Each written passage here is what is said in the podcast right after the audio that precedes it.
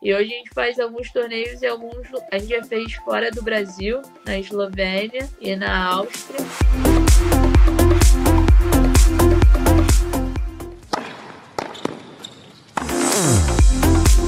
Bem, ouvintes, hoje eu tô com uma convidada muito especial. Olá, Bruna. Bruna Semana, da Liga Tênis 10. Tudo bem com você? Seja muito bem-vinda e obrigado por aceitar nosso convite aqui no podcast Tenistas em Ação. É, muito obrigada, é uma honra estar aqui. Obrigada pelo convite, por estar com interesse também na história da nossa história da liga. É muito bom poder falar com você e poder ver que existem muitas pessoas interessadas em divulgar e promover o esporte no Brasil. Isso faz com que o nosso ecossistema aumente cada vez mais. Legal. Ô, Bruno, é, a, a maioria dos nossos ouvintes são formados por tenistas, né? É, mas a gente tem também ouvintes que são curiosos de outros esportes ou às vezes que não praticam esporte. Então, é, muita gente pode já te conhecer e tem, a gente pode ter uma galera que também ainda não te conhece por ser de outros esportes e de outras atividades, né? Então, eu vou começar lá de trás, assim, é pelas perguntas mais básicas e, a gente vem numa linha do tempo até os dias atuais, tudo bem? Tudo ótimo, combinadíssimo. Tá. Em primeiro lugar, eu quero saber de você como é que você iniciou no esporte tênis, se você era de um outro esporte e migrou para o tênis, foi por conta dos teus pais ou amigos da escola, como que aconteceu de você ir para o tênis lá atrás? É, eu não tive um início tradicional assim, né? Normalmente as pessoas já começam a jogar tênis desde cedo. Vim para o esporte meio de paraquedas porque eu ninguém da minha família joga tênis assim. Eu sou sócia de um clube que por sinal eu trabalho nele até hoje.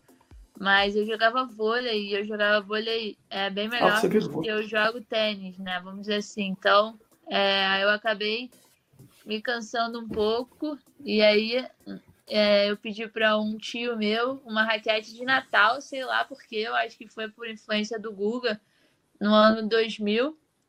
Eu tinha 14 anos na época e uma das minhas melhores amigas, o avô dela jogava tênis. E aí a gente começou, ela começou a fazer aula e aí eu comecei a fazer aula junto com ela. E por ter facilidade em esportes, eu acabei aprendendo assim de forma não tão demorada. Aí aí fui entrando no, no tênis assim, eu tinha 14 anos, então é comecei a competir com 15, então é um, um caminho um pouco diferente, mas eu, como eu aprendi rápido, eu tentei jogar profissional, assim, mas muito. É, ali quando eu tinha 16 anos, eu fui treinar no Kirmair. É, ah, que legal!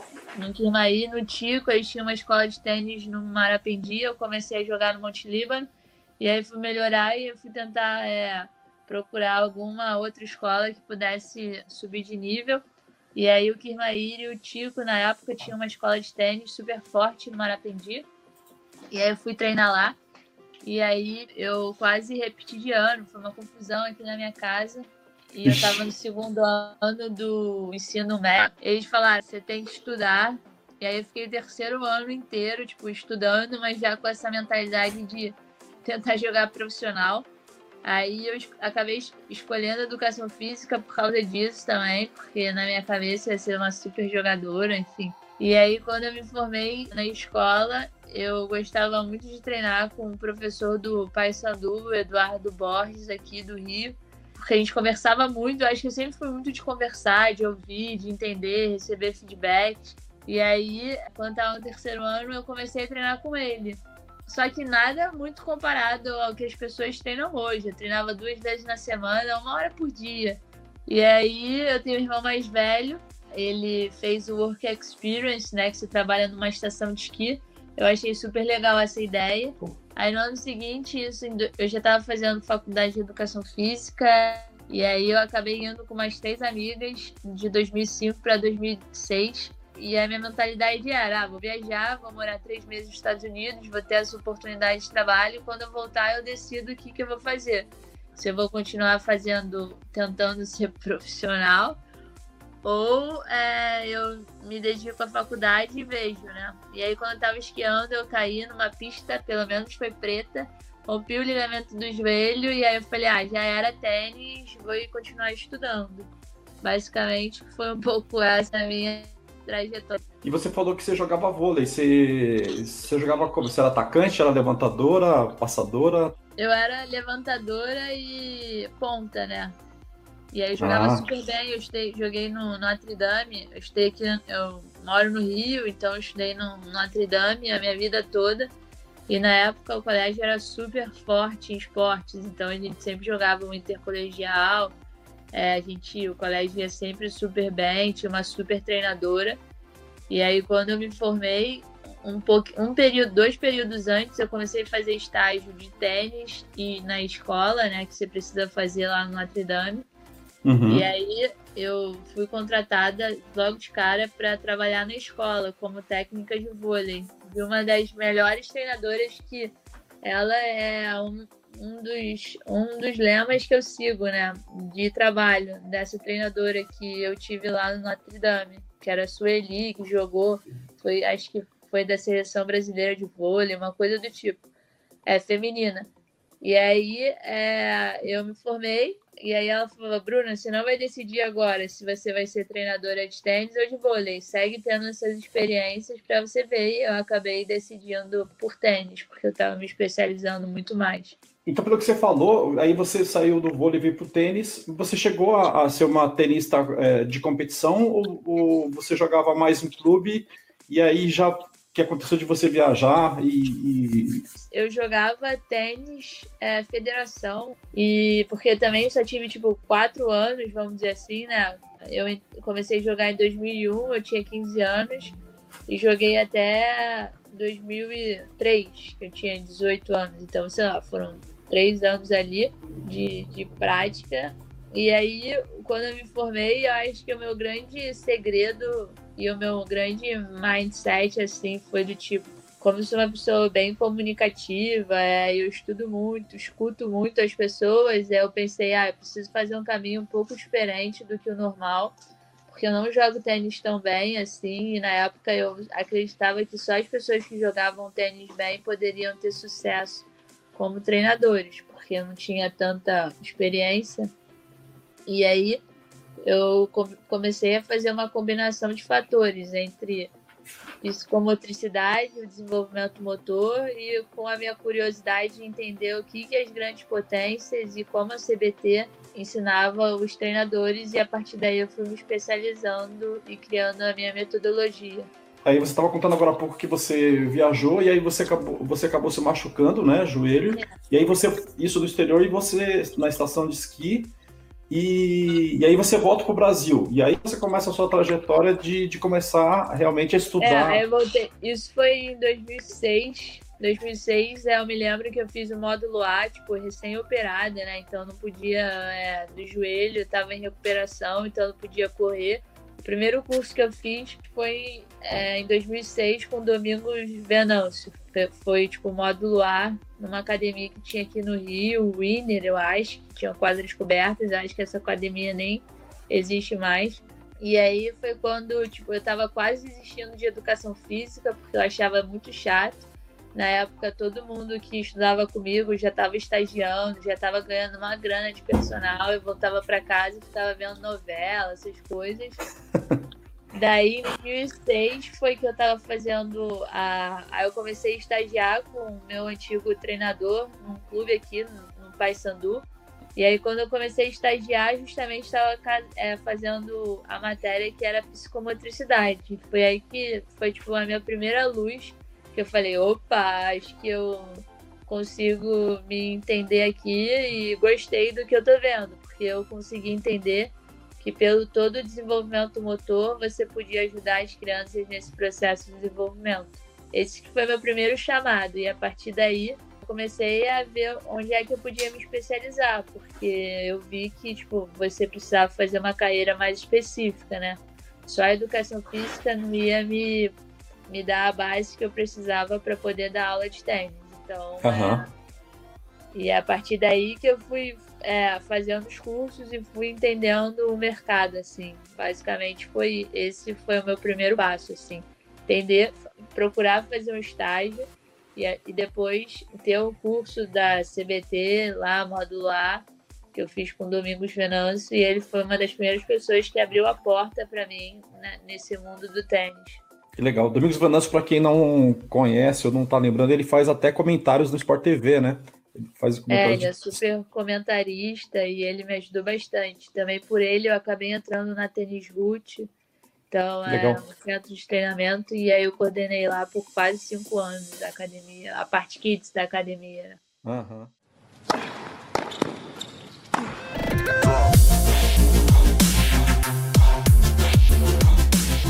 Aí você volta para o exterior de novo para você também investir na hora que você começa a se especializar é, mais é, no tênis, né? verdade, né? Foi tipo. Eu fui dando os primeiros passos e fui vendo o que, que era o mundo do tênis, né? Então, foi uma coisa que, como ninguém da minha família, não tinha tantas pessoas próximas, foi uma coisa muito de tentativa e erro, né? Então, em 2006 eu estava no sexto período da faculdade, 2007 eu já entro na reta no ano final de formatura. Eu me formei no segundo semestre, 2007.2. É, eu tinha 21 anos, então é super nova, né? Ainda mais para você ser treinadora de tênis. E aí eu fui, tipo, é, entender, tentando é, aproveitar o que, que eu podia fazer de experiência. Então, 2007, eu descubro que por pela procura, né? Sempre fui muito curiosa que vai ter que teria o mundial de treinadores da ITF. Na época, acho que só podiam sete, eram sete, eram dez pessoas de cada delegação, então eram sete homens e três mulheres treinadoras. Nessa mesma época, eu fui voluntária do Pan-Americano de tênis que teve aqui no Rio, né, 2007. E aí eu conheço alguns treinadores e aí eu começo o meu network internacional começa nesse sentido. Eu recebo a notícia que eu não tinha sido uma das selecionadas dentro dessas três vagas de mulheres. E aí, nessa época, o torne... É, essa conferência da ITF seria no... foi no Paraguai. Eu fiquei super amigo do chefe de delegação do Paraguai e também dos caras do Chile. E aí eles falam assim, Bruna, eu tô toda triste lá no voluntário, e aí eles falam, Bruna, o Chile não vai com as vagas todas. Por que você não veio com a sua federação se você consegue ir com a vaga do Chile? Aí eu mando um e-mail e no final acho que vão 38 brasileiros, treinadores brasileiros para o Paraguai. E aí eu vou sem conhecer ninguém, minha família me achando super louca. é, quando eu chego lá achando que eu ia viajar, pô, não conheço ninguém, tô, acabei de, tô me formando ainda. É, conheço alguns treinadores super legais brasileiros. A ITF, para minha surpresa, lança o programa Play Stay, que eles estavam vendo que, a que tipo, o tênis estava perdendo muitos adeptos. Então, tipo, eu fui na hora certa, assim, porque eu olhei e falei, pô, me encaixa aqui perfeito. Então, não estou viajando nessas palestras, estou entendendo tudo que a galera tá falando. Então, é, foi assim que, tipo, eu comecei a ter uma, um, um conhecimento internacional, vamos dizer assim, de, tipo, meter a cara e vou meter, meter a cara e, ah, eu quero ir para não sei onde, vou e pergunto, vejo como eu consigo e, e fui, assim, foi assim que eu fui é, ganhando meu know-how e entendendo o mercado, porque o meu caminho sempre foi tentar fazer um caminho diferente para ter sucesso na profissão. Mas o que que você, o que que você percebia assim que te dava uma certa inquietação e que você falava, eu não quero fazer dessa forma, eu quero fazer diferente e buscava coisas é, além assim? Ah, eu acho que eu sempre fui uma pessoa fora do padrão, assim, sempre fui muito curiosa, sempre fui muito de ouvir. É... Tenho descoberto isso agora, né? Porque eu tenho estudado bastante, então é, tenho me profissionalizado também. Mas no começo eu investi muito nessa parte de tênis, né? Então meu pensamento foi o, sempre foi o que, que as potências do esporte fazem para desenvolver os seus jogadores. E a partir daí tive privilégio né, de poder conhecer pessoas e buscar informações que me ajudassem a chegar onde eu tô hoje, né? Então, eu me formo em 2006, 2007, 2008, em janeiro ou fevereiro, eu vou para Sanches e Casal lá, que eu descubro que tem o programa de um mês de treinadores. E aí eu nem sabia lançar bola, nada disso. E o cara já chega e fala assim: perdi o voo, já levei o esporro da, da organizadora lá, da Sanches Casal, porque o voo atrasou e eu não avisei que eu vou atrasar os caras, o transfer da Sanches Casal ficou me esperando, já cheguei tomando esporro, assim, nesse sentido. E aí eu cheguei lá perdida em Barcelona, eu vi Sanches Casal, falei, ah, eu vou aqui mesmo. E aí o cara falou, pô, você, eu tô te esperando há mil anos. Eu falei, ah, meu voo atrasou e não consegui avisar para vocês, desculpa. É, aí quando eu cheguei lá, o cara virou e falou assim, ah, você fala inglês ou espanhol? Eu falei, ah, você pode falar comigo o que você quiser tá valendo. E, tipo, eu nem falo espanhol tão bem, assim. E meu inglês era bom, mas também nada, assim, demais na época. E aí o cara vira e fala, pô, lança aí umas bolas. Aí eu lançava a bola tudo errada. Aí ele falou, o que, que você veio fazer aqui? Você sabe, né, que você paga, sei lá, na época era mil dólares. Você paga mil dólares para ficar um mês com casa, roupa, para você aprender metodologia de manhã e fazer à tarde que, que eu vou fazer com você? Eu falei, ah, não sei, eu vim aqui para aprender, pô, ninguém falou que precisava lançar bola. Aí ele falava assim, ah, sua sorte é que você aprende rápido. Eu falava, pô, ainda bem. E aí eu fui e fiquei com os pequenos, na época o Thiago Leivas, que é um super treinador, tava trabalhando lá e aí eu fiquei, tipo, ficava lá assistindo as coisas que ele fazia. Ele já tava lá na época, nessa época? Já. E aí ele ficava. E aí eu cheguei lá, tipo, recém, sabe, tipo, foram coisas que eu fui indo, assim, não fui nada planejado. E aí, tipo, você tinha que jogar tênis, eu tava horrível, porque eu tinha recém-operado o joelho. E aí as pessoas me viam e achavam que eu era super atleta, e quando via eu jogando, eu tava assim, tipo, cara, o que que é isso? Então, assim, ia com uma expectativa altíssima, e aí as pessoas viam que, tipo, eu tava esforçada, né? eu tava inteligente ali, é, atendendo o momento. E quando eu voltei, eu fui buscando informações, assim, tipo, 2008 eu fui no. Acho que teve um, o Sul-Americano, que foi no Brasil. Aí eu fui também, da ITF, que é sempre o Mundial Sul-Americano. Uhum. 2009 eu fui no, no Mundial da, lá de Valência, da ITF. Aí 2010 teve o Sul-Americano em Mar del Plata. E aí eu fui indo nesses cursos assim, é, fui fazendo network, fui entendendo o mercado. E, e a partir daí eu fui fazendo coisas mais específicas. E aí, em 2012, eu fui para Inglaterra sem conhecer ninguém e fiz o level 1. Só, só que, tipo, eu estava em Londres, na casa de um amigo meu, e o curso era como se fosse, tipo, em uma outra cidade. Nem sei qual é o nome da cidade. E aí eu chego lá, você tinha que pegar um trem, era como se fosse, tipo, Rio e Itaipava, assim. E aí você tinha que pegar um trem Aí você chegava nessa cidade e aí tinha umas 30 pessoas inglesas fazendo curso, só eu brasileira. As pessoas assim, cara, você é do Brasil, o que você veio fazer aqui? Eu vim aprender, pô. E essa que era sempre uma pergunta que me faziam e essa sempre era a minha resposta, aprender, ouvir.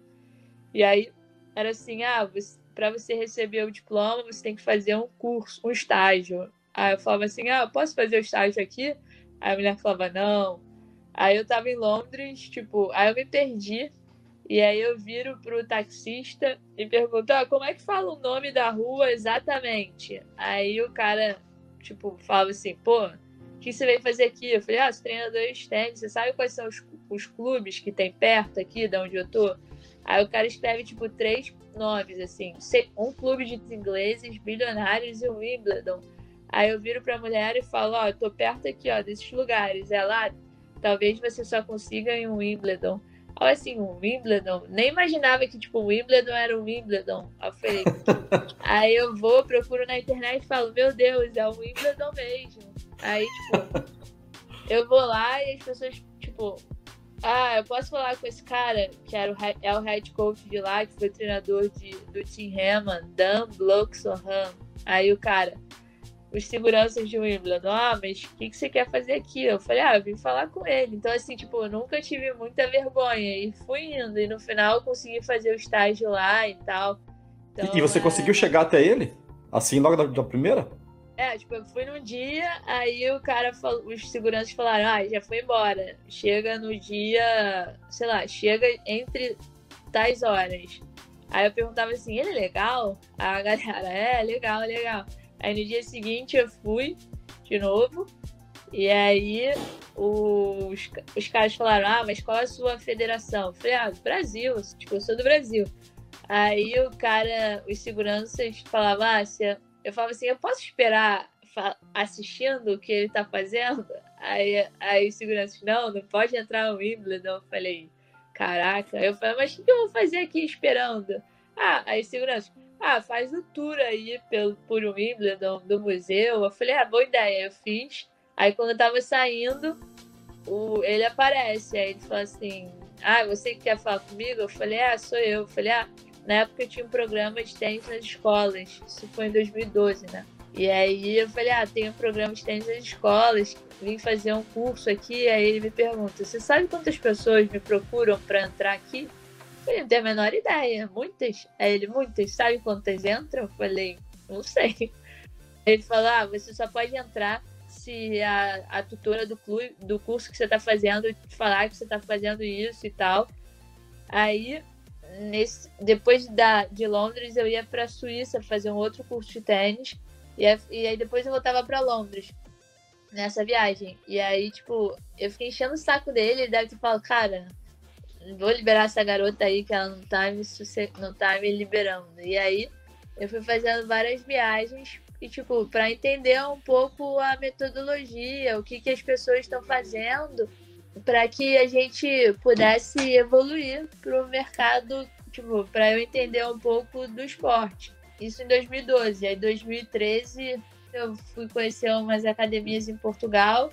2014, aí eu vou para os Estados Unidos fazer um curso com Michael Barry e lá eu vejo que volto com a ideia de fazer torneios, que é aí que tipo tudo faz sentido para mim nessa parte de o que, que eu preciso fazer para ajudar o esporte a se desenvolver. E aí eu volto com essa perspectiva. Na época eu estava trabalhando lá na Tênis Root, falo com o Gringo, o Walter Predigma, pergunto para o Paulo Roberto, que é um dos meus mentores, fisioterapeuta, gringo também, João Suete, e aí eles me fazem algumas perguntas, e aí eu faço uma pesquisa de mercado e vejo que tênis tem muitas pessoas, muitas escolas de tênis e muitas crianças jogando, mas poucos jogavam de forma competitiva.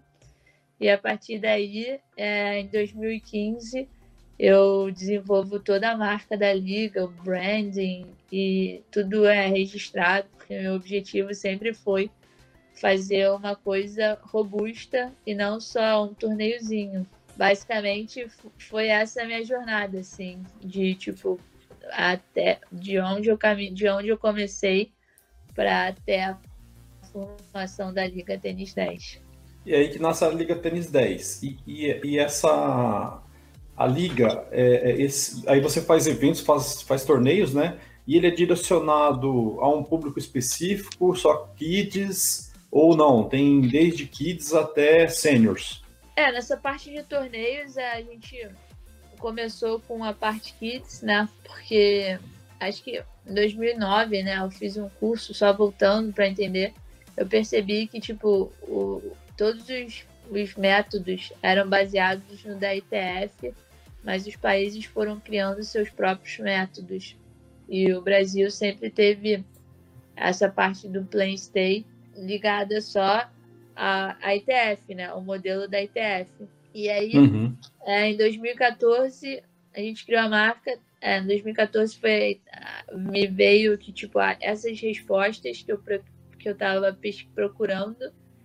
E aí, em 2016, a gente faz o primeiro torneio Kids, né? Então, tipo, a gente começou com o torneio Kids, mas hoje a gente vem fazendo mais coisas para abranger o mercado e deixar fazer com que o ecossistema fique cada vez melhor, assim. Então, nessa parte da liga, a gente começou, a gente promove eventos para crianças, mas também a gente promove uma série de outros eventos também para desenvolver o esporte, ajudar cada vez mais as pessoas a estarem é, tendo um legado positivo também, uma experiência mais positiva sem que se sinta tão solitário assim, principalmente na parte dos treinadores. E que os pais consigam se é, entender desde cedo a importância de motivar os seus filhos a jogarem de forma competitiva.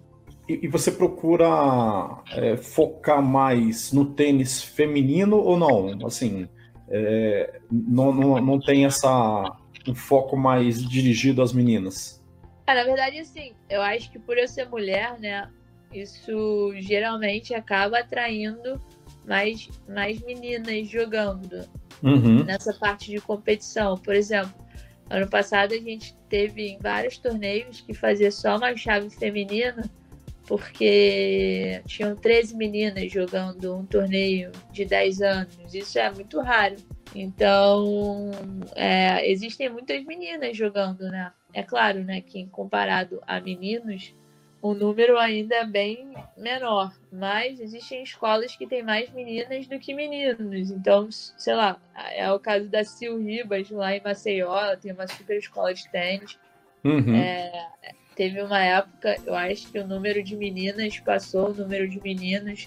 O objetivo da liga é fazer com que todos joguem e que a gente consiga incentivar ao máximo o tênis feminino também nessa parte de desenvolvimento pessoal e, e de jogo, de atleta, né?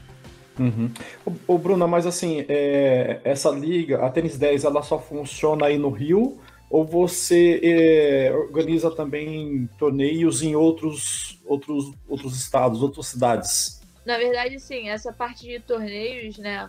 As pessoas acham que, tipo, se eu tenho um torneio numa cidade, teoricamente, você vai ser concorrente do meu torneio. É, a gente não enxerga assim. A gente vê que é, torneios são fontes de, de motivação para treinadores, pais jogadores e hoje a gente faz alguns torneios e alguns. A gente já fez fora do Brasil, na Eslovênia e na Áustria. É, Nossa, que legal! No Brasil, a gente já fez um torneio em São Paulo e ano passado a gente fez em BH também, na Fly Sport, em São Paulo, no Sumaré, com o Márcio. A ideia é que as pessoas consigam entender cada vez mais que os torneios eles não competem uns com os outros, porque na verdade eles se somam, né?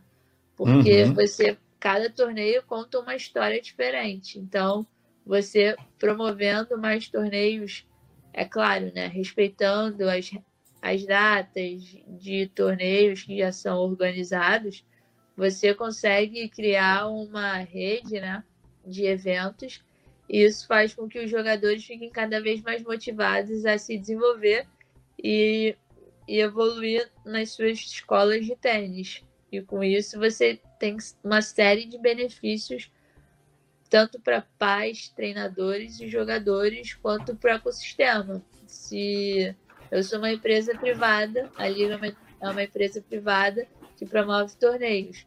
Quantos jogadores que passam pela Liga é, começam jogando a liga, né?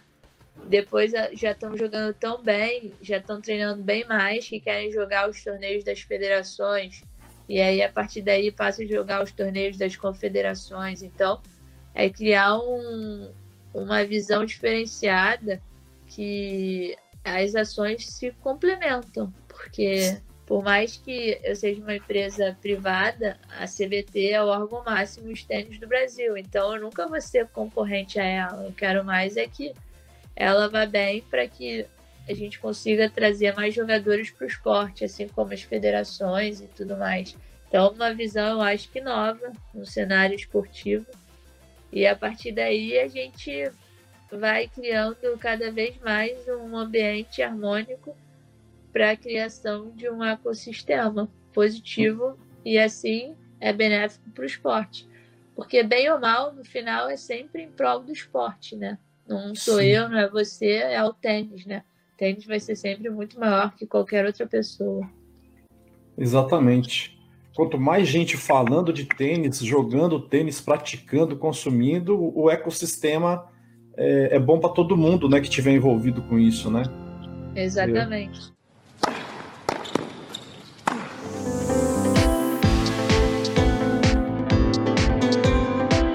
ontem eu estava assistindo uma live que tava a Silvana Campos e o Haroldo lá de Ribeirão Preto, né? E é. eles estavam falando dessa questão da, do, do, baixo número de meninas. E o, o Haroldo até comentou que no centro de treinamento dele, lá em Ribeirão Preto, que ele tem em torno de 5% do público dele, né? Dos, do, do, do, das pessoas que, que frequentam, que jogam, que treinam, é de formada por meninas. E você está falando que, então você percebe que desde quando você criou o Liga Tênis 10, você percebe uma curva crescente, né? É, é, bem interessante. Verdade, eu acho que as crianças jogam tênis, as meninas jogam tênis, mas elas não são tão incentivadas a competir. A partir do momento que você consegue criar um ambiente seguro, que elas consigam competir, fazer amigas, e ter um, um movimento positivo ali, é, isso é benéfico para o esporte. Eu soube da, dessa live porque no começo da pandemia a gente, eu acabei criando um grupo no WhatsApp para divulgar um evento da Judy Murray lá no começo da pandemia, das ações dela. E hoje a gente, esse grupo do WhatsApp tem 179 treinadoras de todo o Brasil e a gente vem desenvolvendo através do Instagram, que se chama Tênis Feminino BR, uma nova forma de promover cada vez mais as treinadoras brasileiras. E aí, a Silvana está nesse grupo. E na pandemia pude estudar muito tênis feminino, já que a gente está fazendo, falando sobre tênis feminino. E é muito. E é, deve ser muito difícil para as jogadoras né, que vivem nessa época porque se você pegar ali a década de 80, o Brasil provavelmente era uma máquina. Essa, essa Silvana foi o número um do mundo em 1984, que eu perguntei para é. ela no grupo e ela respondeu. A gente tinha cinco jogadoras top 100 na década de 80, simples e dupla. Então, assim, o Brasil sempre. O Brasil foi muito bom. Né? E assim, é, e deve ser duro você ouvir que o tênis feminino é fraco, não tem tantas meninas jogando. Fora que nesse grupo a gente fez uma pesquisa, um formulário do grupo ali, não sei quantos por cento é, já são treinadoras de tênis de 50 a 60 anos, ou seja, isso tudo reflete a geração ali da década de 80.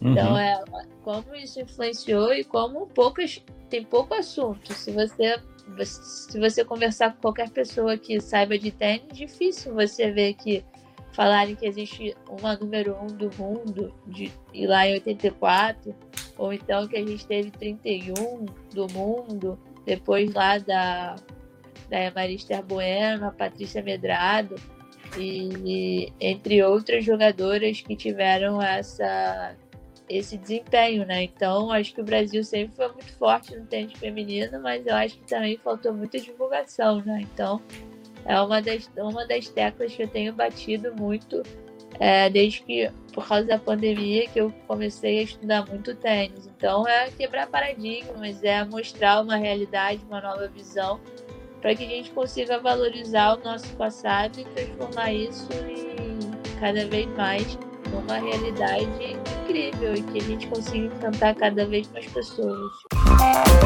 E você, está querendo empreender, vender mais e está com dificuldades para se posicionar no mercado? O Clube de Realizadores possui uma enorme quantidade de ferramentas e recursos que vão te ajudar muito. A plataforma é um espaço de ensino online, com aulas novinhas todas as terças-feiras às 20 horas. E todas as aulas ficam gravadas para você ver e rever no momento que desejar. São diversos cursos, desde a organização de fluxo de tarefas, planejamento de conteúdos, técnicas de vendas, otimização das mídias sociais, gamificação e muito mais. No clube existe também os encontros de mentorias e um grupo incrível de membros onde você pode tirar dúvidas e até fazer network Networking, ideal para profissionais liberais, empreendedores e produtores de conteúdo. Por apenas R$ 37,00 mensais, o assinante acessa as aulas ao vivo do calendário e as gravações do conteúdo, além de poder cancelar quando quiser, sem burocracia ou letras miúdas. Acesse pelo link que está na descrição deste episódio e se torne membro do Clube de Realizadores.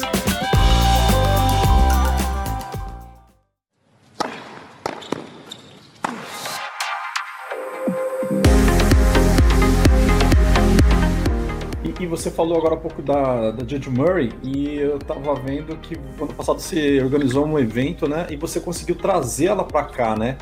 E para quem não sabe quem é a Judge Murray, ela só é mãe do, do Andy e do Jamie Murray, né? Andy que já foi número um, ganhou três é. Grand Slams, ela foi capitã da equipe britânica na Fed Cup, né? E é, é, uma pessoa super importante no tênis mundial. E conta pra gente, como é que você conseguiu trazer ela pra cá e envolver ela, ela em, em eventos, ela fez palestras, né? Como foi isso? É, na verdade, é, como eu venho estudando muito o tênis, né? Ainda mais nessa parte de kids, porque é, foi uma das coisas que eu me especializei. Eu sempre soube que ela, além de ser mãe do Andy Murray, do Jamie Murray, ela sempre foi uma visionária no esporte. Ela tinha um programa de tênis online, onde ninguém quase falava, dava aula online. 2016, 2017, eu acho. Eu acho que ela já tinha criado o Miss Hits, que era uma plataforma para envolver mais crianças no mundo do tênis. E aí, a partir daí, eu fui para Inglaterra, com uma, tipo, fazer uma viagem de uma semana para Inglaterra. E o Paulo, né? O Paulo Roberto, que é um super fisioterapeuta. Eu, tipo, acordei um dia, eu acho que passa com esse, tipo, com esse insight. E aí eu falei, ah, nem vou mandar mensagem pro Paulão, porque, pô, eu tô enchendo muito o saco dele. E aí, no final do dia, ele me manda uma mensagem, eu falo, ah, aí eu pergunto, Paulo, você conhece a Judy Murray? Ele falou, não, mas eu sei quem pode conhecer. Falou, ah, fala com o Bruno Soares. Aí eu falei, pô, mas ele nem me conhece. Tudo bem, eu posso mandar uma mensagem, mas fala para ele que eu vou mandar. E o Bruno Soares foi super legal comigo, é super legal. atencioso nas mensagens. E aí, por coincidência, na semana que eu tava indo para Londres, foi o torneio de Queens, que eu nem tinha visto, na verdade, tinha ido ver a Copa do Mundo, sabe? Tava indo de férias. E aí, tipo, eu ia embora numa quarta, fiquei uma semana lá. E eu consegui. Aí o, o Bruno falou: ah, eu vou tentar falar com ela ele nem me conhecia direito também, fala que, tipo, super se arriscou também. E eu sou muito grata ao Paulo e a ele por terem é, aberto essa porta para mim. E aí a gente ficou conversando lá na sala de. no salão de, dos jogadores de Queens por quase. Mó tempão, nem me lembro, foi quase duas horas. E eu apresentei para ela a proposta da liga, o que, que eu estava fazendo, o que, que era a minha filosofia, e ela começava a me dar aula, assim, do que, que ela que, que eu poderia fazer. Aí eu perguntei se ela já tinha vindo para o Rio, ela disse que não. E se ela tinha vontade, ela falou que sim. E aí, tipo, eu consegui fechar com ela no Natal, assim, de 2018. Tipo, 24 de, de dezembro, ela fechou comigo e aí ela falou, ah, mas quero ir na semana do que teria o Rio Open, né? Eu falei, cara, que desafio eu tenho, né? Eu tenho um mês e meio pra divulgar a parada dela. Falei, ah, beleza, vamos lá. Nem acabei nem sugerindo outra data, deixei por isso mesmo. E aí, para mim, foi um super desafio, porque foi a primeira vez que eu organizei um evento desse nível. Eu nunca tinha organizado uma conferência. E aí eu organizei não só com as palestras dela, mas também com palestras que eu achava interessante. Então era tipo, isso eu tava na Eslovênia, porque eu fui fazer um torneio da liga lá, que não podia cancelar. E aí, esse meu começo do ano passado foi tipo uma loucura, porque eu tinha que organizar o torneio na Eslovênia e eu vender o evento aqui, né? E aí eu nem conhecia ninguém, quase ninguém assim, tipo, do...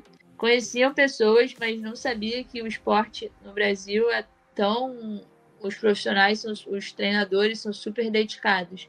E aí eu fiquei chocada com a quantidade de pessoas que fazem bons trabalhos, só que acaba que o trabalho não é tão não chega para tantas pessoas porque por uma série de fatores. E aí eu consegui colocar 55 treinadores, criei um milhão de estratégias, vieram, vieram treinadores das cinco regiões do Brasil. Aí foi uma loucura. Veio o Fábio lá de Rondônia, lá longe, ele falava assim. Nossa. Eu tava na Eslovênia, aí eu entrei no grupo, sei lá, saía mandando mensagem no WhatsApp, é, WhatsApp, Facebook. Eu nem sei mais, eu nem sabia com quem eu tava falando. Meu, tipo, só, ah, treinador mandava, treinador mandava. E aí ele falava assim, ah, mas eu tenho que pegar um. Eu tenho que pegar um voo Tipo, eu tenho que andar não sei quantas horas de ônibus para pegar um voo de Cuiabá e vir para o Rio. Ou de não sei aonde. Eu lá na Eslovênia, eu procurava os voos e falava, esse voo tá caro? Aí falava assim, não, até que tá barato. Ah, então não sei o que. Ah, então, tipo, vem, só vem, por favor. E aí no final o cara veio. E é assim que eu fui fazendo e fui é, criando também esse, essa gratidão pelos treinadores que vieram, porque também foi uma primeira, minha primeira experiência e ninguém nem sabia direito o que era a liga e tal, era uma coisa muito mais local. E aí assim que a gente foi crescendo aos poucos, né? Então foi uma loucura, mas ela super gostou. Hoje eu falo com ela até hoje, tipo, ela é uma das minhas mentoras, assim, eu admiro muito ela, uma pessoa mega humilde, super acessível, fala com todo mundo, dá oportunidades. E ela gostou bastante do, do que ela viu, assim, ela fala em vários vídeos que ela veio para o Brasil porque sou uma treinadora mulher e porque ela, ela pôde ver no que eu falei para ela eu posso ajudar o tênis do Brasil a crescer, né? Então foi por isso que ela veio também a, ela trouxe uma assistente, a Laura, que é tipo o braço direito dela, e aí ela falou, Bruna, ela nunca fez isso, tipo, ir para um lugar que ela nem sabe direito o que, que vai acontecer. Tipo, ela apostou muito em você e deu tudo certo, ainda bem. Que legal. E assim, o que, que, que ela comenta, é, por conta até da gente ter essa, essa busca de ter mais meninas praticando aqui no Brasil, que, que, ela, que, que ela fala para os países que ela, que ela frequenta e, e, até mesmo lá na, na, Inglaterra, né? Como é que é lá? Ela, ela, ela já tem, assim, a, a, ela, ela dá uma comparada, ela traz alguns números, ela dá uma comentada nisso. Lá hoje em dia, assim... É, na verdade, eu acho que o desafio, o maior desafio de todos os países é você conseguir colocar cada vez mais, ter acesso às meninas e transformá-las em tenistas assim que consigam jogar de forma competitiva. Ela tem o um programa, além, ela é uma supervisionária, Judy, né? Então ela tem o um programa lá de, ela tem a fundação dela que ela vai em áreas carentes para desenvolver o tênis na Escócia. Ela tem esse programa online, ela supervê várias coisas é, no, na quarentena, ela criou várias, várias ações, vários produtos e eu acho que ela é uma super defensora do tênis feminino. Ela, eu acho que ela acredita muito no papel da mulher como treinadora, das igualdades, para que o esporte cresça e atinja cada vez mais pessoas. Porque no final é isso, né? Você conseguir desenvolver o esporte e fazer com que mais pessoas tenham acesso às informações, é, mais pessoas tenham acesso às facilidades que o esporte pode vir a trazer para as pessoas. Ô Bruna, e quando você organizou esse evento, você fez tudo na raça ou você foi atrás de alguma agência, alguém para te ajudar nisso? Ou você pegou você, alguns, alguns amigos? Algum... Como é que você fez isso? E foi uma.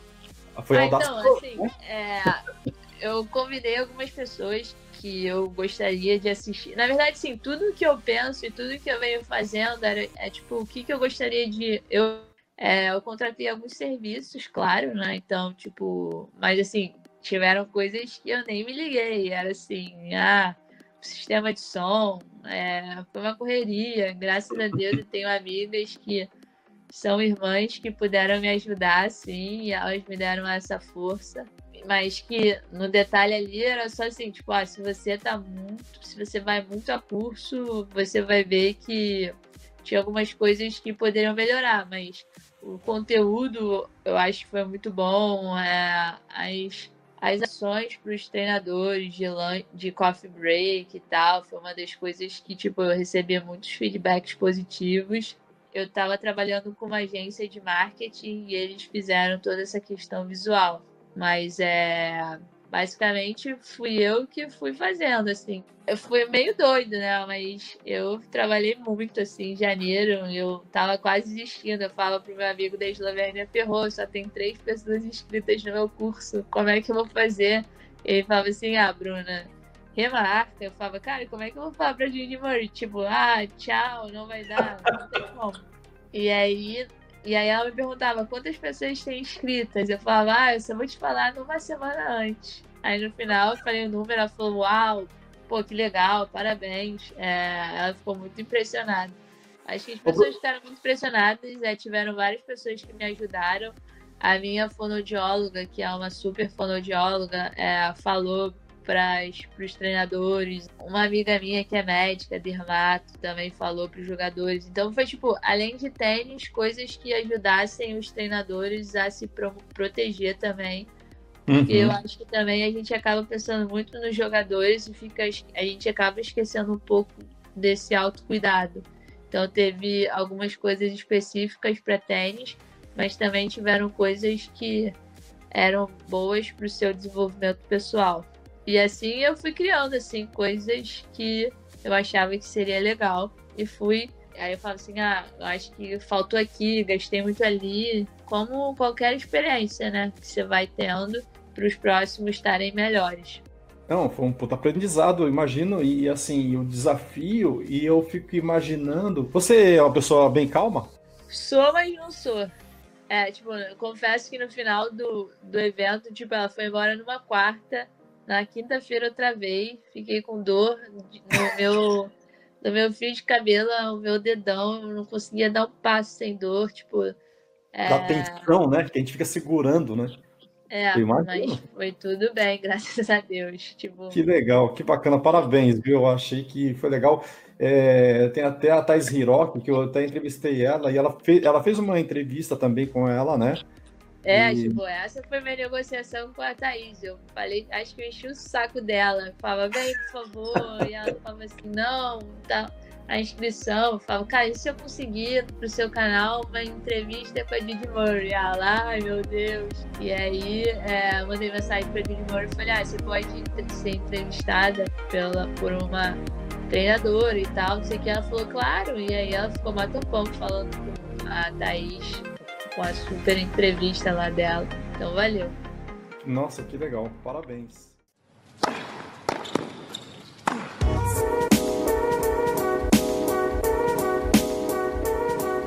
O que, é você estava fazendo no momento que a gente entrou na pandemia? Assim, você estava com é, a sua agenda do ano já na Liga Tênis 10 já toda definida? Como é que, como é que você entrou na pandemia? O que estava acontecendo exatamente com os seus empreendimentos aí?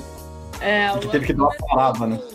É, terminei o ano bem, assim. Além desse evento da Jude, eu trouxe. A gente fez uma palestra com o Léo Azevedo. É, a gente, fora os torneios, fez um Dia das Crianças com parceria da camisa lá da Reserva Mini. Fez um evento de empreendedorismo feminino no esporte com a Jaque do vôlei, a Bianca Gama, Raíssa Simplício como mediadora. Então, para a gente estar tá podendo fazer isso, a gente fechou o ano super bem. Começou o ano com o torneio lá da Eslovênia, também super legal, validando que, independente de onde você esteja, o formato pode ser desenvolvido em qualquer lugar do mundo, porque a mesma sensação que os pais têm aqui é a mesma sensação que os pais têm fora do Brasil, então isso mostra o conceito e a importância desse desenvolvimento da nossa filosofia. E a gente já tinha programado várias coisas, né? Eu já ia fazer uma. Já estava fechando com um palestrante surpresa internacional a próxima conferência, que aí a gente teve que deixar para ano que vem. E a partir desse segundo semestre a gente já vai começar a fazer algumas ações diferentes também, inovadoras, que eu já tô, que a gente já está fechando assim com a equipe de mídia, com a equipe de marketing, te lança o nosso aplicativo, que pode ser uma forma de revolucionar de forma positiva o mercado de tênis, né? Porque se você parar para ver, essa é uma das minhas teorias. Quando você pensa em tênis, tênis é um esporte considerado de elite, mas assim como um carro, você pode ter um Fusca ou uma Ferrari, e aí você passa por vários modelos até onde seu bolso alcança. No tênis também, você pode comprar uma raquete profissional, você pode comprar uma raquete um pouco mais não tão boa, mas que vai servir tão quanto. E aí você, se você acha que é um esporte de elite, se você tentar popularizar, é, acaba que as pessoas acham que o segredo é, são projetos sociais. Projetos sociais são importantes, a gente super apoia, mas o grande segredo é a gente conseguir colocar a classe média jogando tênis. Se a gente conseguir colocar a classe média jogando tênis e fazer com que elas percam esses paradigmas, é, a gente consegue aumentar muito bem o número de jogadores, porque por mais que não tenham quadras públicas, a classe média tem acesso a quadras em diferentes locais. É, clubes, prédios, prédio de amigos que tem quadra. Então, assim, mas você só joga tênis se alguém próximo a você jogar. Senão, dificilmente você vai ousar fazer esse movimento de jogar tênis, assim, porque não é um esporte tão convidativo ainda para pessoas que não tem ninguém próximo jogando. Então, a partir de, desse estudo, a gente vai desenvolver um aplicativo e a gente já vai lançar agora também. Ia ser lançado antes da pandemia, a gente segurou e o que é o aplicativo da Liga Tênis 10 e a partir da sua localização você já pode comprar os tênis. E isso faz com que, para pessoas que não saibam onde tem treinadores, você consegue deixar o acesso muito mais fácil. E aí, ah, é, e eventos de empreendedorismo, assim, eu estou muito feliz de ter tido essa oportunidade de criar esse grupo das treinadoras também. Então é muito legal você poder passar o dia trocando experiência com elas, trocando as dores, como é que a gente pode fazer para o esporte evoluir, criar oportunidades para que você não se sinta sozinha. E, enfim, estou cada vez mais, estou sempre ligada em coisas diferentes que posso estar tá colocando no serviço para que o, a liga e as coisas e os, e os outros professores também, os outros profissionais possam aparecer. Então a gente trocou todo o nosso sistema de na nossa plataforma, o e-commerce da liga. A gente trocou o site também esse ano, então a gente já tem duas treinadoras vendendo os seus serviços na nossa plataforma, que isso é uma forma também de promover o que as treinadoras estão fazendo. Então tem até a própria Rosângela tá, tá com o livro dela online na nossa plataforma da liga, no nosso site. Professora Rosângela Galietti, né? É, a Helena Abreu também tá vendendo a raquete dela de papelão por PDF no nosso site. E o intuito é esse: promover e ajudar com que mais pessoas consigam vender os seus serviços na nossa plataforma, porque eu acho que faz rodar. Acredito muito que quanto mais acesso as pessoas tiverem, mais fácil mais pessoas podem chegar aos seus conteúdos, né? Então, essa que é a nossa visão assim de business também, ajudar com que mais pessoas tem, consigam promover seus produtos, que a gente acredite também, né? Então é uhum. é basicamente isso. Então essas são as nossas ações, assim, fazer algum, alguns torneios. Daqui a pouco a gente vai lançar também um curso para treinadores, para que eles tenham uma visão da importância não só técnica, tática, de por que motivar os seus jogadores, os seus atletas a estarem participando de uma competição. Então, isso também é uma. São assuntos inéditos, assim, que eu fico estudando e que eu acho que é legal a gente estar podendo compartilhar para que mais pessoas entendam essa visão um pouco diferenciada e assim a gente consiga virar a página de forma positiva para que o esporte cresça, né? Então, é, criar uma nova rota com mais possibilidades de desenvolvimento pessoal, profissional para os treinadores é, não estarem precisando sair tanto do Brasil para buscar informação, que as informações cheguem até aqui cada vez mais de forma fácil e acessível a todos. Porque no final, assim, essas grandes escolas de tênis, você só tem acesso se você estiver muito bem inserida, porque as informações são abertas para todos, mas é difícil achar. Então você fica meio que achando que só algumas pessoas são referência, mas você pode ter um mundo de referências. Então, por que não trazer essas, essas facilidades para cá e a gente poder desenvolver o esporte? Basicamente é uma ideia de somar mesmo, uhum. respeitando sempre o trabalho de todos. Que legal. E você falou do aplicativo. Você tem já mais ou menos uma. Eu imagino que o aplicativo então, ele vai ser um facilitador, né? Para é. é. de, de, quem quer jogar, com quem quer dar aula e, e com quadras, né? E, e, unir todo essa, esse pessoal. E, e você tem uma, uma, previsão? Esse ano ainda sai? Ou vocês vão deixar mais para o ano é, que vem? O aplicativo já está pronto. Gente, ah, já está pronto. O aplicativo já está pronto. É, a gente só vai, só está criando agora a estratégia de lançamento, porque a gente teve que mudar um pouco por causa da pandemia, né? Então. Que legal. É, na verdade, sim, já. A minha ideia é assim, ah, eu já gastei, já investi uma grana num aplicativo. você que é treinador, você não precisa investir essa grana, porque porque não você é, se beneficia com o que já foi criado. Uhum. É, eu acho que a gente não precisa inventar roda, né, toda hora. Sim. sim, a gente pode estar criando soluções com pessoas que já criaram coisas. Senão a gente está sempre criando, é, achando coisas e aí no final a gente acaba perdendo tempo. Assim, por exemplo, tem, tem profissionais que não têm perfil de fazer torneio. Por que, que eles, ao invés de não incentivarem os seus alunos, eles não apoiam torneios que já, são, já, já estão sendo realizados? Porque no final é um, você vai ganhando tempo e você vai se fortalecendo, porque você vai tirar benefícios de coisas que já estão sendo feitas. Então, é, eu acho que apoiar é fundamental, independente de quem seja, se você confia e acredita também no, no valor das coisas que estão sendo apresentadas. Uhum, é, concordo. E, e, cada um, assim, focar naquilo que você é melhor, né? E, e aquilo que você talvez não seja tão bom, traz alguém para te ajudar naquela outra coisa, né? Ah, eu não sou tão bom em organizar eventos, mas eu sou bom em divulgar, sou bom em treinar. Então, unir né, esse, é, essas com essas forças, é que, na né? verdade, né? Eu acho que a, essa parte de competitividade entre treinadores, posso estar falando a maior besteira do mundo, assim, mas assim, o que eu entendi é que você acaba rivalizando com pessoas e não necessariamente eu preciso rivalizar com um cara que dá aula de tênis, sei lá, em São Paulo.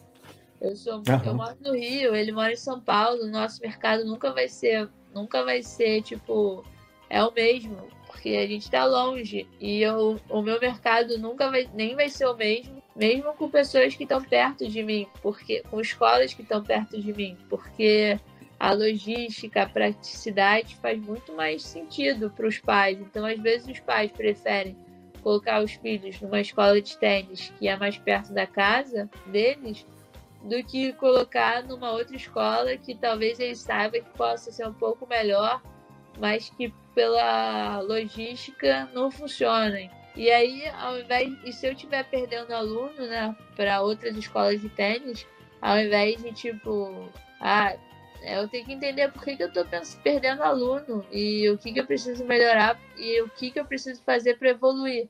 Então é uma coisa muito mais minha comigo mesmo do que com o meu vizinho ali. Então, é Exato. É você ter essa mentalidade para crescer. Eu acho que é, acho que esse é, o, esse é o papel da nova geração de treinadores que pode estar tá ajudando cada vez mais o esporte a evoluir. Eu acredito muito nisso, assim, é, basicamente é esse meu ponto de vista. Posso estar errado também, mas eu acho que isso vem funcionando. Eu acho que tem tudo a ver, sim. Acho que é bem coerente e faz todo sentido.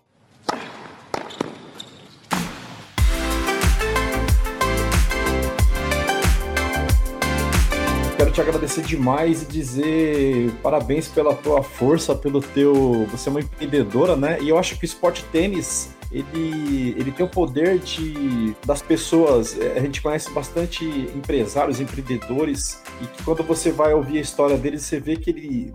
Quando você vê que o cara jogou um tênis, praticou mesmo que de forma social, e que aquilo, o esporte ajudou essa pessoa hoje, é, ele ser bem sucedido naquela atividade que ele faz, né? E você se atirou, não, não tinha ver, não teve vergonha de fazer as coisas, meteu a cara, parabéns, viu? É, na verdade, assim, logo quando eu comecei a dar aula, eu tive um aluno, eu sempre tive alguns alunos eu sempre aprendi muito com outros, né? Eu sempre ouvi muito as pessoas. Eu acho que esse foi o meu, esse é um dos meus maiores diferenciais. E eu me lembro que eu dava aula para um cara, ele era bem mais velho que eu na época. Eu nem sabia lançar bola. E aí eu, eu dava aula para ele toda segunda-feira. Toda segunda domingo já tipo as pessoas ficavam felizes porque chegava o final de semana. Eu ficava arrasada, porque já era segunda-feira e eu tinha que dar aula para ele porque, tipo, eu nem, tipo, eu nem sabia lançar bola direito, umas coisas assim bem doidas. E aí ele me fez uma comparação que eu levo comigo até hoje, que tênis é um dos esportes mais parecidos com a vida, porque por mais que você tenha todo um staff por trás, tenha seus pais, seus familiares, é você que tem que tomar as decisões, ir lá e jogar.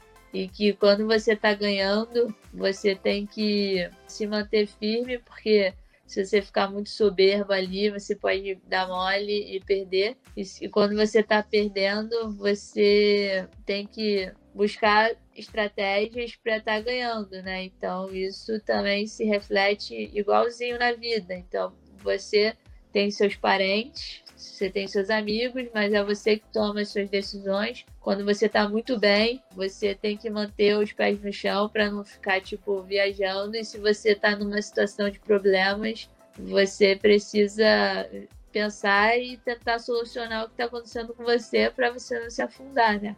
E eu acho que a minha história, né? Ainda sou muito nova como treinadora, mostra que se você conseguir reconhecer pessoas que te ajudam, é, tiver empatia também, é, a gente consegue coisas super diferentes e coragem de se arriscar, acreditar. Eu já ouvi muito que eu, eu, que eu dava aula de tudo, menos aula de tênis. É, e foram essas coisas negativas que eu fui Nossa. ouvindo e fui vendo que eu poderia melhorar. Tive sorte também, mas é, eu acho que é muita coragem de estar tá colocando em prática as coisas que é, eu acho que a gente pode transformar, porque é, eu sou uma pessoa muito ativa, né? Então eu sempre ouvi muitas coisas das pessoas reclamando e eu não acredito que a gente tenha que passar todo dia reclamando de, das mesmas coisas de mil anos atrás.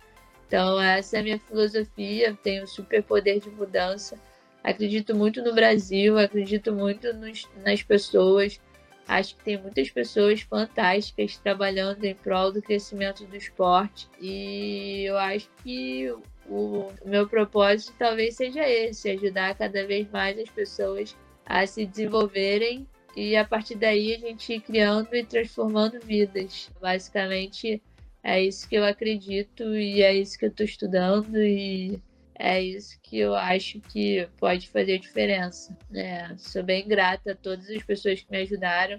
Sei que eu também tenho ajudado bastante pessoas, mas que eu acho que esse é o começo de grandes de um grande movimento. Uhum. E assim, você tem uma força muito grande, porque muitas vezes, muitas pessoas, quando ouve coisas desse tipo, né, a gente é muito julgado, né? Preconceitos, igual quando você foi é, para Inglaterra sozinho, enfrentou segurança, te olhou de cima e embaixo, o treinador lá falou: quem é você para vir aqui? Sabe quantas pessoas vêm que tentar me. Você vem lá do Brasil, como assim, né? E você meteu a cara, não deixou se abater, e, isso é muito legal.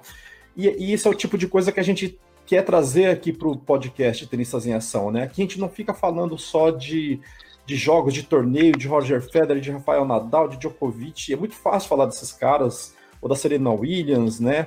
Da, do, dos tops, né? E das jogadoras tops a gente gosta de contar histórias, então eu acho que histórias como a sua, elas podem até inspirar outras pessoas que de repente estão passando por alguma dificuldade, está no início da carreira, está é. desacreditada porque as pessoas, ah, você não tem experiência, não vou te contratar. E você, você passou por isso, você meteu a cara e hoje, né, você está aí no mercado, tá, tra trabalha num, num clube que tem uma super tradição aí no Rio de Janeiro, né?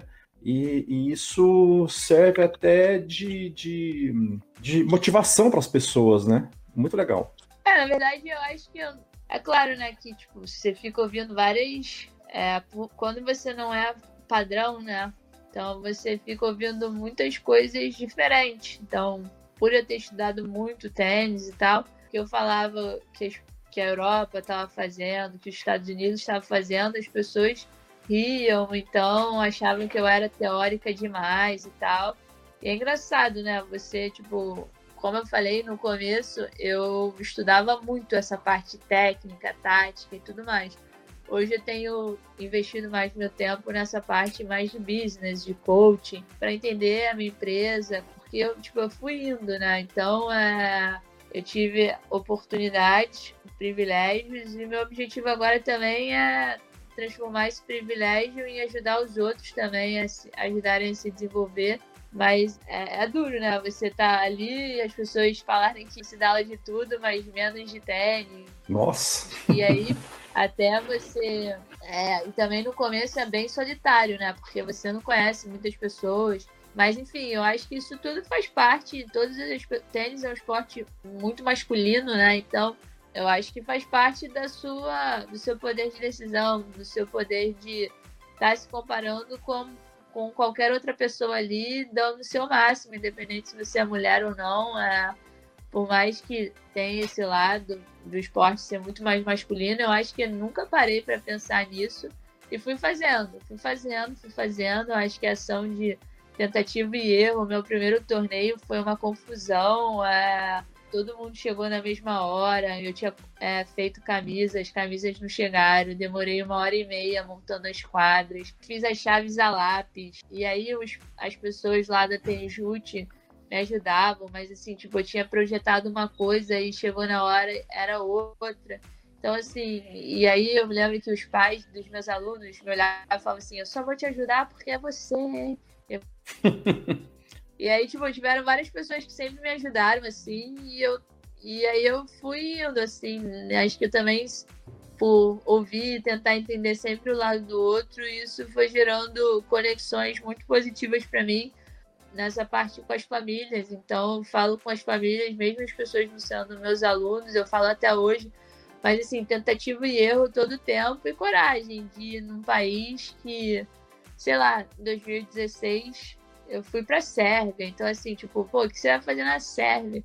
Tipo, ah, eu fiz um estágio com o diretor do programa tênis até 10 anos lá da Sérvia. Então, assim, foi muito, tipo, a coragem de estar tá falando com pessoas que não são tão tradicionais. E hoje, e por ter ido para a Sérvia, eu conheci meu parceiro da Eslovênia. Então, é, são combinações e trajetórias assim, eu acho que de coragem mesmo e de querer mesmo. Realmente eu quero ajudar o esporte, eu sou do esporte totalmente. E eu quero poder ajudar o esporte a se desenvolver, que mais pessoas tenham acesso a essa modalidade esportiva tão maneira e que mais profissionais consigam essa visibilidade também para que a gente consiga quebrar cada vez mais paradigmas. É um pouco isso o que eu acredito. E aí, a partir dessa tentativa e erro, você vai montando as coisas, né? E, enfim, e aí tem pessoas que vão gostar de você, tem pessoas que não vão gostar de você, mas segue em frente. É, é um Sim. pouco esse. Eu até hoje falei isso com uma treinadora lá que entrou no grupo das treinadoras. Segue fazendo, vai fazendo o teu, vai fazendo com que as pessoas te admirem, no bom sentido, claro. E a partir daí você vai crescendo na profissão. Acho que tem mercado para todo mundo. Basicamente isso. É isso aí, muito legal. Pronto, Bruna, quero te agradecer demais o tempo aí que você teve com a gente. Fala dos teus contatos, se a gente quiser saber mais sobre a Tênis 10, sobre você, sobre teus sobre o aplicativo, onde é que o pessoal te acha? É, no Instagram, é, Liga Tênis 10. Pode mandar mensagem lá, direct. É, a gente sempre responde. O nosso site está super legal, ligatênis10.com.br, tem a parte de contatos. E eu sou super acessível, é só me mandar uma mensagem que tiver algum, alguma dúvida ou quiser saber mais da liga. O nosso objetivo é ter fácil acesso, criar esse movimento que dê acesso ao tênis e, enfim, que não só dê acesso ao tênis, mas também que ajude cada vez mais as pessoas a estarem se desenvolvendo é, buscar soluções e a gente conseguir agir. Porque no final disso tudo, eu vi umas lives lá daquela é, Helena Trajano, né? Lá uhum. do Magazine Luiza. Ela é super Sim. engajada, né? Nossa! E ela fala muito que, tipo, é, essa parte de estatística todo mundo já sabe, né? O que falta agora é agir, né? Então, fazendo com. A roda já foi criada.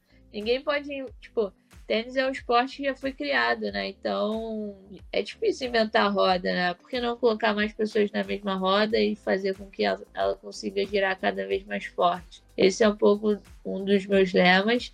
E com isso a gente faz que o nosso ecossistema melhore, ecossistema maior, mais tenistas, isso melhora mais alunos, mais vendas de raquete, mais, mais coisas que fazem o esporte girar. Quero agradecer aí por você ter me convidado para estar tá batendo esse papo com você hoje. Super pra, um prazer dividir, a, compartilhar a minha história com você. Agradecer a todos que acompanham a Liga, curtem, que estão envolvidos, engajados no desenvolvimento do tênis. A todos os pais e treinadores que incentivam os nossos alunos, os treinadores que participam dos nossos eventos, compram a nossa ideia. E principalmente aos jogadores, né? Que é legal ver, tipo, numa turma de tênis, de seis alunos, cinco começaram ali jogando a liga e hoje estão jogando de forma competitiva, treinando, é, participando de competições cada vez maiores. Então, é, agradecer a todos, gratidão mesmo e continuar trabalhando firme para que cada vez mais a gente consiga chegar a mais pessoas e ajudar cada vez mais pessoas, independente de qual classe social seja, porque a gente também ajuda nessa parte dos projetos sociais. 10% uhum. das vagas de todo o torneio vão para projetos sociais que a gente apoia, que a gente acredita.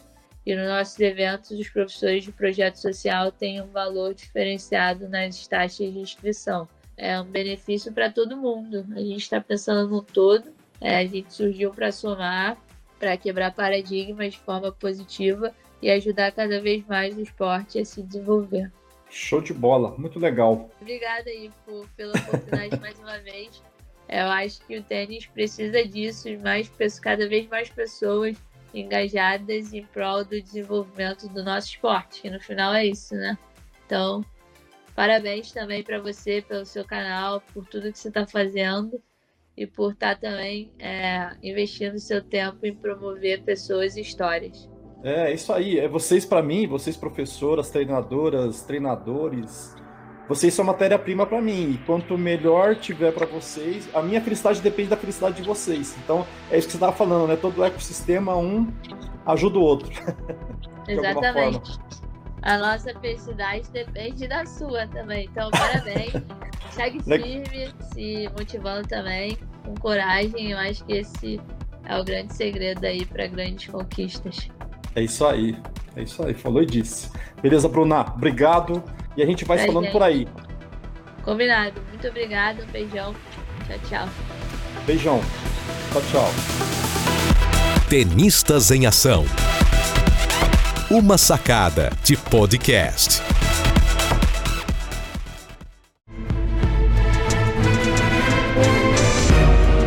Este podcast foi editado por Jeff Guimarães.